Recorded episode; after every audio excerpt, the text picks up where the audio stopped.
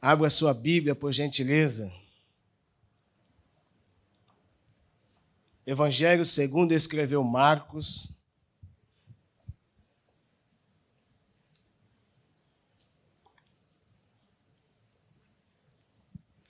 Capítulo de número 1.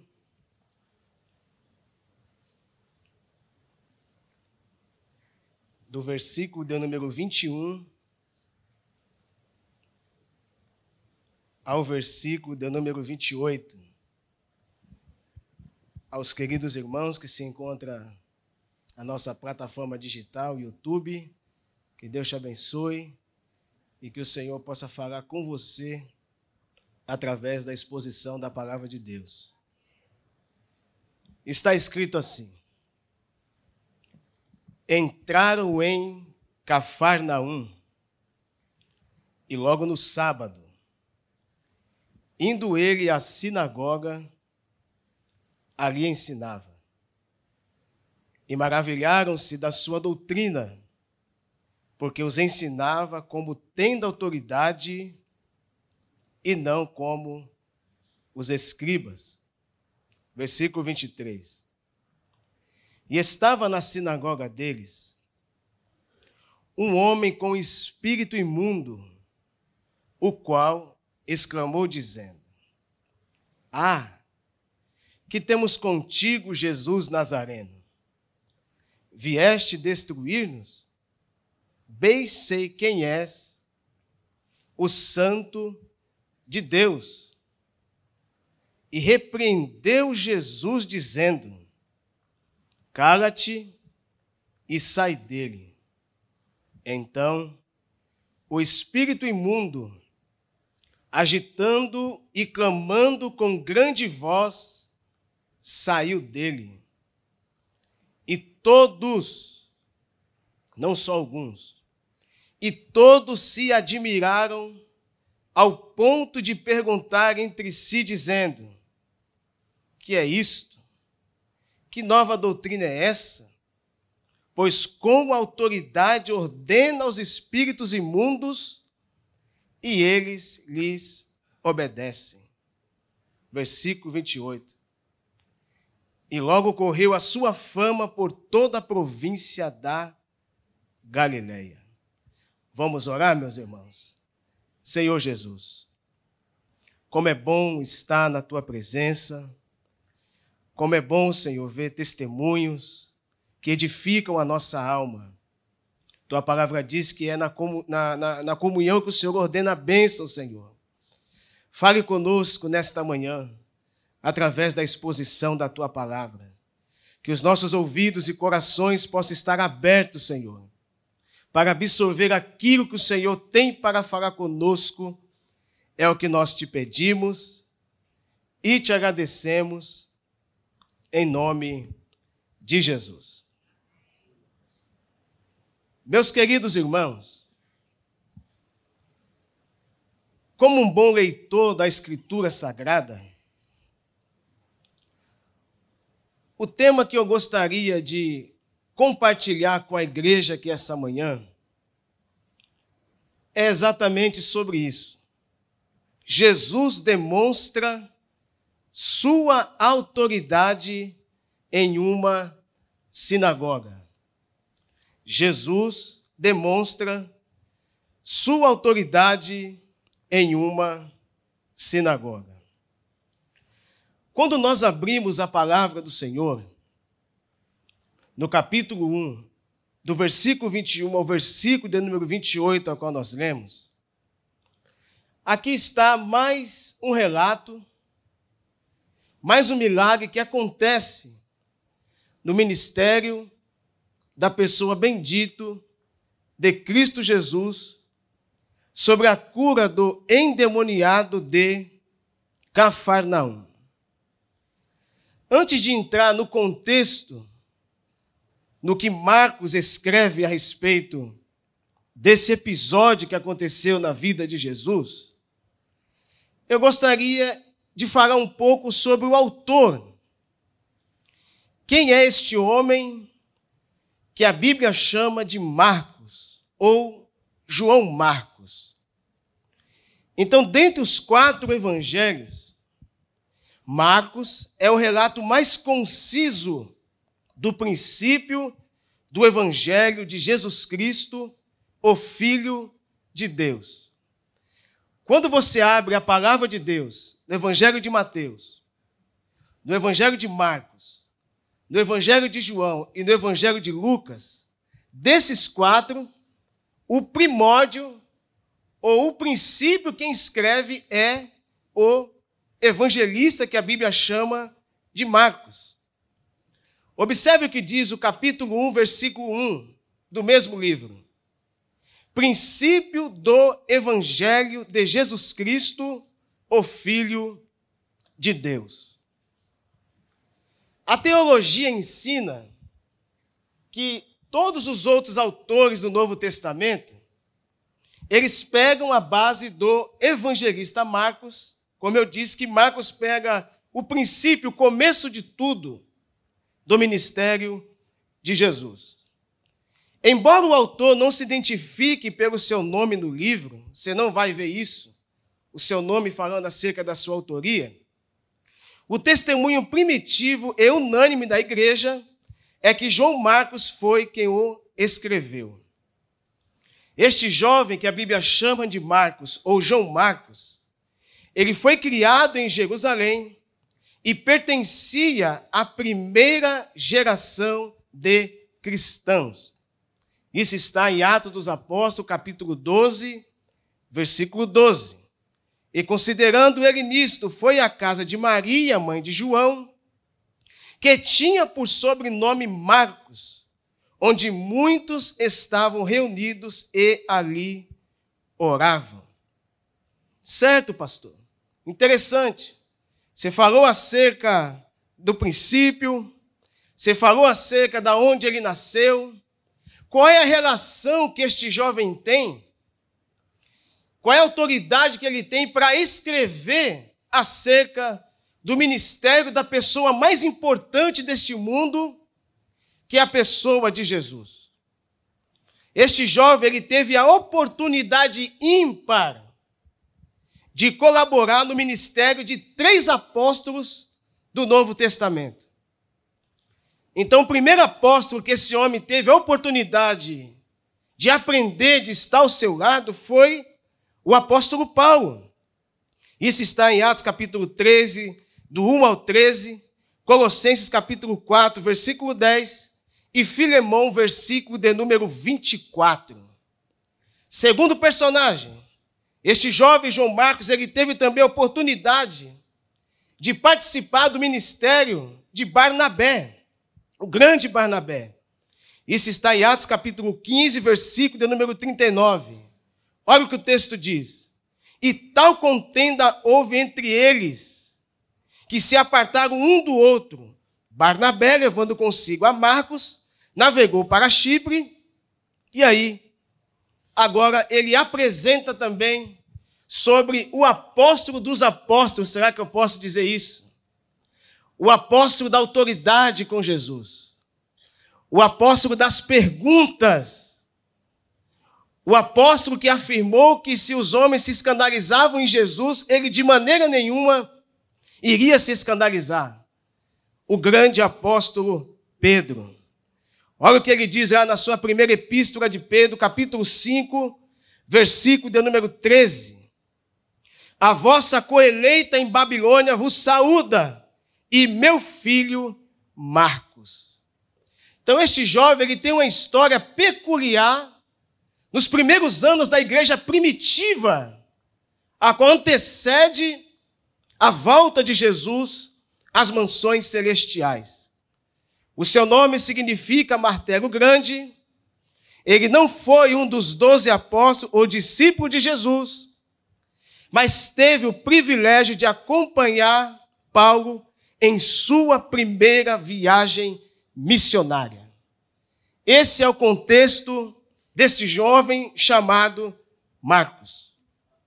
Agora vamos falar um pouco acerca do contexto do livro da história em que Jesus se encontrava nessa situação, quando ele entra neste lugar que a Bíblia chama de Cafarnaum.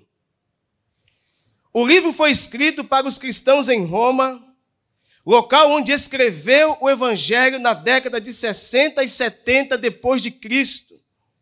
Os crentes de Roma eram tratados cruelmente pelo povo, e muitos foram torturados e mortos pelo imperador romano chamado Nero. Todos aqueles que conhecem a história da igreja sabem de qual salteado que eu estou falando. Segundo a tradição, entre os mártires cristãos de Roma nessa década, estão os apóstolos Pedro e Paulo. Como um dos líderes eclesiásticos em Roma, João Marcos foi inspirado pelo Espírito Santo a escrever este evangelho. Para quê? Como uma antevisão profética desse período da perseguição ou como uma resposta pastoral à perseguição. A intenção de Marcos era fortalecer os alicerces da fé dos crentes romanos e, se necessário, fosse inspirá-los a sofrer fielmente em prol do Evangelho, oferecendo como modelo a vida, o sofrimento, a morte e a ressurreição de Jesus, o seu Senhor. Então, isso quando foi escrito, não foi um mar de rosas na época. Jesus nasce em um período muito difícil da história do povo judeu.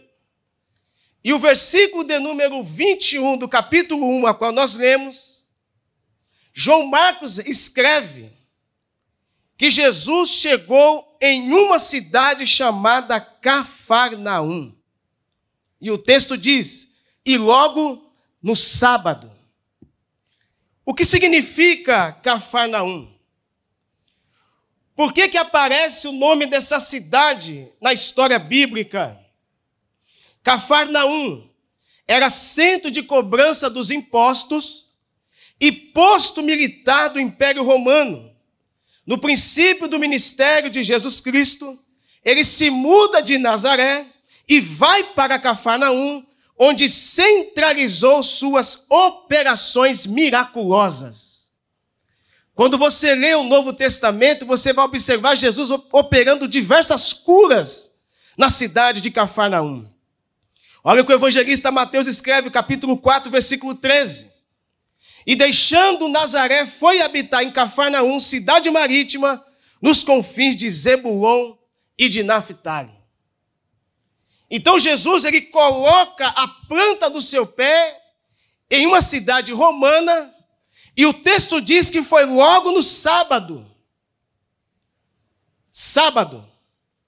E o texto diz que quando ele entra na cidade de Cafarnaum, ele vai diretamente para a sinagoga e ali Jesus começa a ensinar. Primeira pergunta que eu faço para os irmãos queridos aqui, nesse dia de hoje. A pergunta é: o que é que Jesus estava ministrando nesse dia? Por que, que Jesus ele escolhe exatamente a sinagoga? O que era a sinagoga nos dias de Jesus? Qual era a função da sinagoga? Sinagoga era um lugar destinado à oração. Era construída onde havia um mínimo de dez homens adultos que assim o desejassem. Durante a semana funcionava como escola para a educação dos meninos judeus. No sábado, os fiéis se reuniam para a leitura das Escrituras do Antigo Testamento e para a oração. Jesus não foi sancionado pela autoridade judaica. Jesus não teve um curso de teologia para assumir a tribuna em Cafarnaum, dentro dessa sinagoga. O texto diz que quando ele põe a planta do pé dele, ele assume o púlpito e começa a ensinar. Imagine Jesus ensinando, meus irmãos. Imagine a exposição de Jesus pregando. Imagine a autoridade de Jesus pregando. Imagine a graça de Jesus pregando. Imagine a unção de Jesus pregando. Aleluia. O texto diz, meus irmãos, que o povo que estava ali, versículo de número 22 diz, E eles maravilharam-se da sua doutrina porque os ensinava como tendo autoridade e não como os escribas. Hum. Conhecer a Escritura Sagrada é muito bom. Fazer um curso de teologia, ser bacharel em teologia como eu sou é muito bom. O negócio é conhecer aquele que criou a Escritura, que se chama Jesus Cristo, Filho do Deus vivo.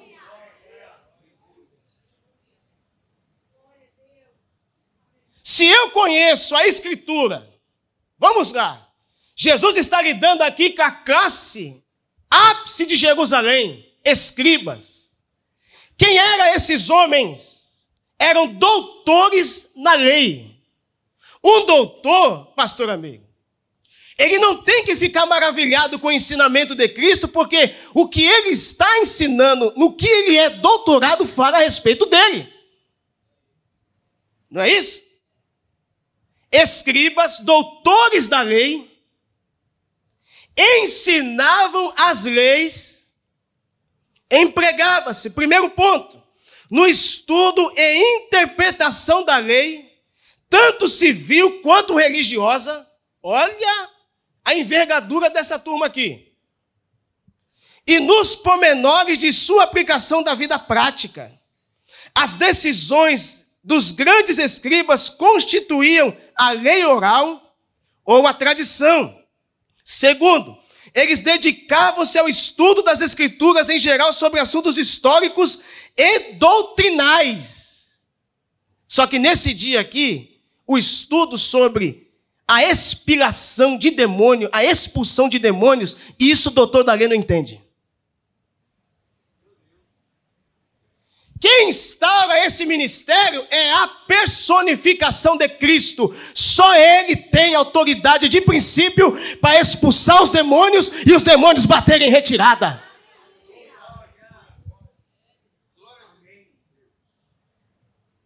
Olha a terceira classe dessa turma aqui. Eles ocupavam as cadeiras de ensino que ministravam a um grupo de discípulos. Está falando de um comedor de feijão como eu, não, meus irmãos. Falando da turma da prateleira de cima. Quando o homem simples, pastor, chamado Jesus, de uma cidadezinha chamada Nazaré, ele assume a tribuna o ensino é diferente. A exposição do texto é diferente. É por isso, meus irmãos, que eu amo veementemente quando eu vejo um irmão, uma irmã que ama estudar a Bíblia Sagrada, que tem um anseio pela Escritura, porque através da Escritura você vai conhecer o poder de Deus como ele é realmente. Eles ficam maravilhados. E o texto diz, meus irmãos, versículo de número 23, que é isso aqui que eu não consigo entender. Acompanhe na sua Bíblia, põe no telão por gentileza. E estava na sinagoga deles um homem com espírito imundo, a qual exclamou, dizendo: Pergunta: Quanto tempo, o texto não diz, esse homem estava endemoniado dentro do culto. Falar por falar, qualquer um fala. Expressar o texto por expressar, qualquer um expressa. Você, quando subir a uma tribuna, você que tem o ministério da palavra, peça autoridade ao Espírito de Deus, para quando você falar, alguém tem que sentir alguma coisa.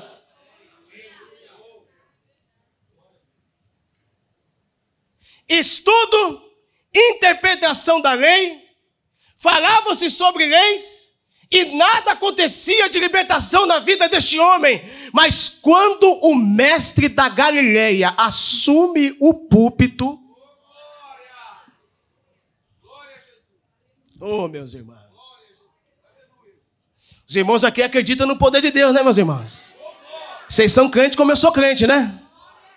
Eu acredito em ensino superior, como eu estou fazendo, ser bacharel em alguma coisa é muito bom, mas eu acredito com a missão vida que estamos aqui, meus irmãos. Eu já vi essa turma que estava debaixo, aleluia, do viaduto, Jesus pegar eles e virar uma potente ferramenta na mão de Deus. O texto diz: e veio para os seus, mas os seus não conheceram, mas a tantos quanto conheceram, deu-os o poder de serem feitos filhos de Deus. A autoridade de Deus está aqui esta manhã e é para quem quiser.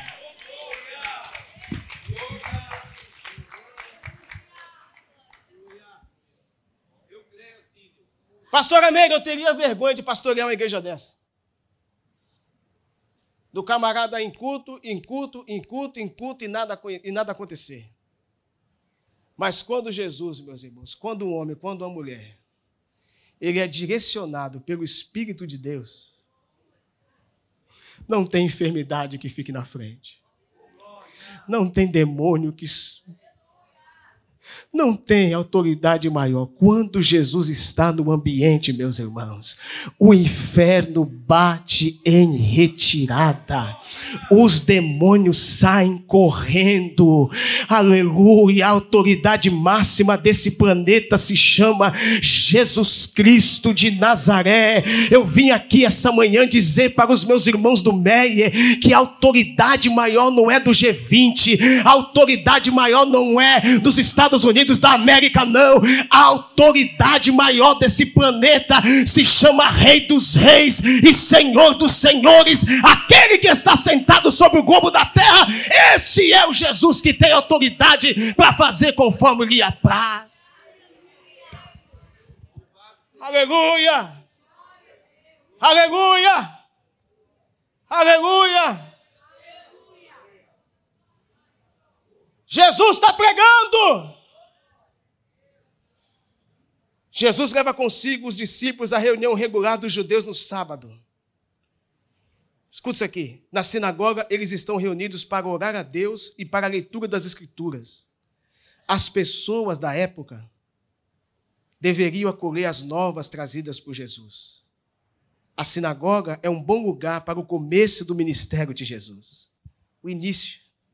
Primeiro milagre de Jesus narrado por Marcos.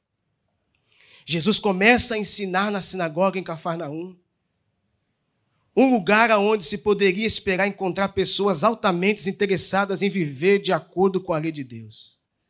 Quando Jesus está ensinando, o que acontece? Seu ensino é interrompido por um homem possesso de um espírito mau. Você sabe o que essa turma dos escribas fazia? Eles diluíam as Escrituras com as suas tradições. Jesus não. Jesus, entretanto, ensinava com a contundência da autoridade divina. Elamassubi calamahaya. O reconhecimento de João Batista como profeta foi facilitado pelo fato de suas roupas lembrarem as de Elias. Sim ou não? Os sinais para a identidade de Jesus não são tão evidentes. Seu ministério não fora sancionado pelas autoridades em Jerusalém. Sua ordenação foi por Deus. Está na Bíblia, está. Marcos capítulo 1, do versículo 9 ao versículo 11, por gentileza. E aconteceu naqueles dias que Jesus, tendo ido de Nazaré para a Galiléia, ele foi batizado por João no Jordão, como dia comum do ministério de João Batista. E o texto diz: E logo que saiu da água, viu os céus abertos, e o Espírito que, como pomba, descia sobre ele. Aleluia! E ouviu-se uma voz do céu que dizia: Tu és meu filho amado em quem me comprazo. Tu és o escolhido. Tu és o libertador de Israel. Tu és aquele que vai libertar a humanidade. Tu és aquele que vai reverter a história do mundo. Tu és o meu escolhido dentre as nações. O reconhecimento de Jesus não é público. Suas palavras e obras são as suas credenciais. Elas fazem parte da sua proclamação do reino. Jesus prega. E interessante, a Bíblia diz que o diabo é o pai da mentira, não é isso que o texto diz? Não é isso, meus irmãos? Só que quando Jesus está no ambiente, até o pai da mentira tem que falar a verdade. É isso que o texto está dizendo. Luciano, Priscila. É isso que o texto está dizendo. Jesus ainda não é conhecido como filho de Deus, ele está no começo. A turma que está interpretando a lei não consegue diagnosticar quem é a própria lei pregando.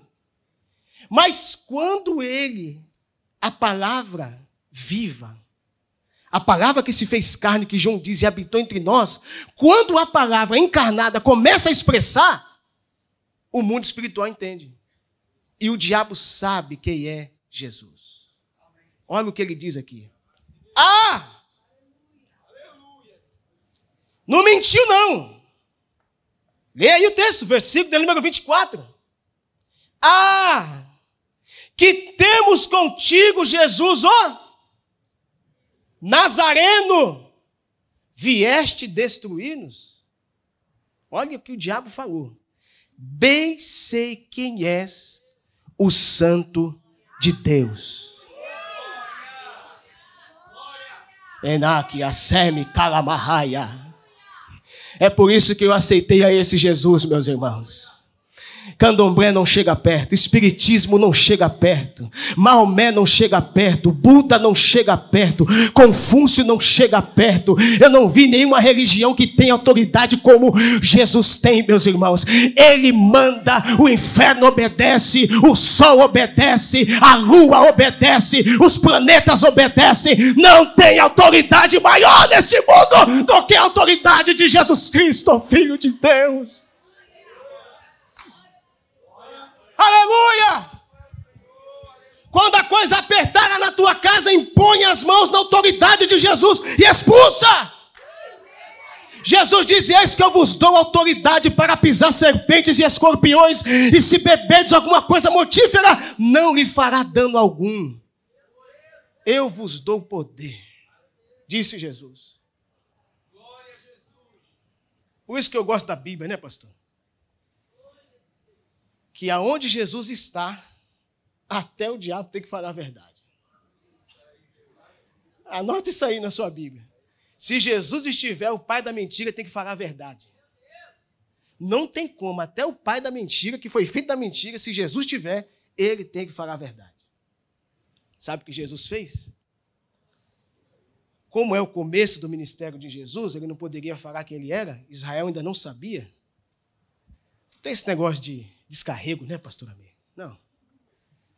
Jesus não deixa demônio falar. Nos dias atuais tem um negócio meio esquisito que acontece por aí, né? Qual é o teu nome, de onde você veio, qual é o teu grau eclesiástico no inferno. Com Jesus não tem isso. Com Jesus, meus irmãos, o diabo tem que ir embora. E repreendeu Jesus, dizendo: Cala-te e sai dele. Eu acredito que 85% do povo de Deus que está aqui reunido e que aceitou Jesus, meus irmãos, foi liberto desses espíritos maus. Porque Jesus te achou. Jesus te libertou. E hoje você está aqui lavado e remido pelo sangue de Jesus. Se isso é uma alegria para o seu coração, para a sua alma e para a sua vida com Deus, levante as suas mãos e aplauda Jesus com alegria, meus irmãos.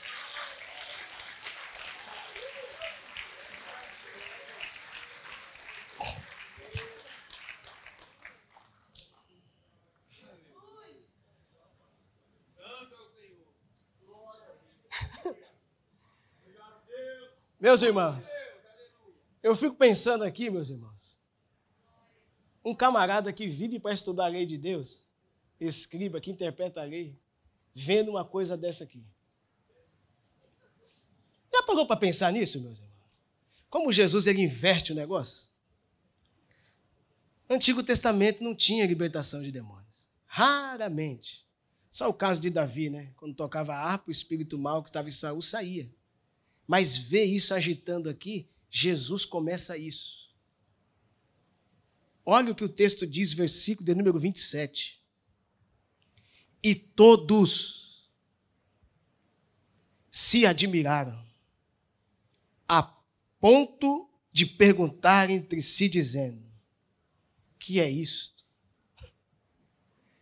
Que nova doutrina é essa? Eu não li isso.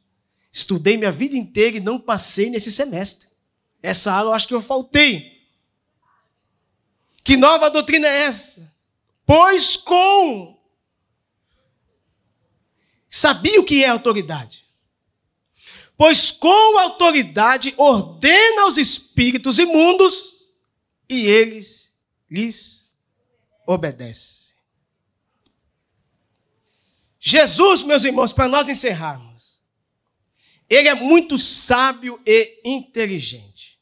Preste bem atenção nisso ao mesmo tempo que ele convida os seres humanos, os homens, mulheres como nós, mortais, para servi-lo e o adorá-lo, por outro lado, ele ordena aos espíritos imundos e eles lhe obedecem.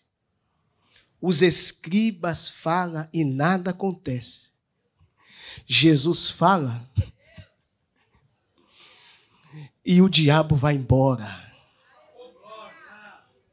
Jesus disse em Mateus capítulo 12, versículo 28: Mas se eu expulso os demônios pelo Espírito de Deus, Jesus falou, é chegado a vocês o reino de Deus.